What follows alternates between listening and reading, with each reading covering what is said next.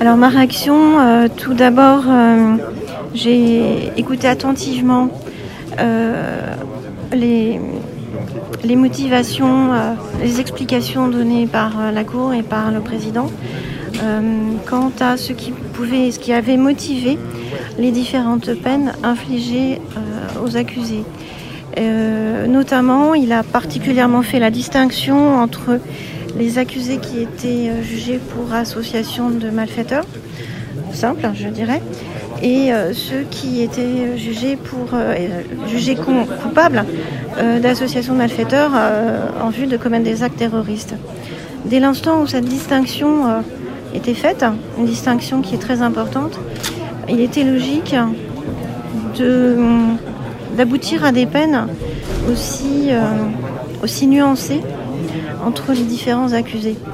Donc on a vraiment euh, des accusés qui ont eu des peines euh, assez lourdes, euh, à deux chiffres, et puis d'autres des peines plus légères et probablement plus adaptées à la culpabilité qui a été estimée par la Cour. Vous êtes euh, accompagné aujourd'hui de, vos deux enfants hein, qui ont souvent été présents à vos côtés tout au long de, ces trois mois et demi d'audience. Dans quel état d'esprit sont-ils? Euh, je pense que c'était important pour eux de pouvoir assister à des moments euh, aussi importants dans ce très long procès et de pouvoir garder des souvenirs hein, de ces, de ces moments, sachant qu'ils ont depuis presque six ans maintenant des souvenirs qui sont très très douloureux. Donc ça, permet, ça leur permet de, de, boucler, de boucler une partie euh, de ce qui s'est passé, de ce qu'ils ont vécu euh, durant maintenant bientôt six ans.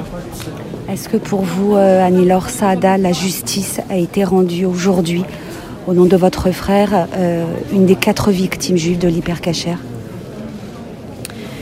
Une justice a été rendue. Voilà, la justice a été rendue. Euh,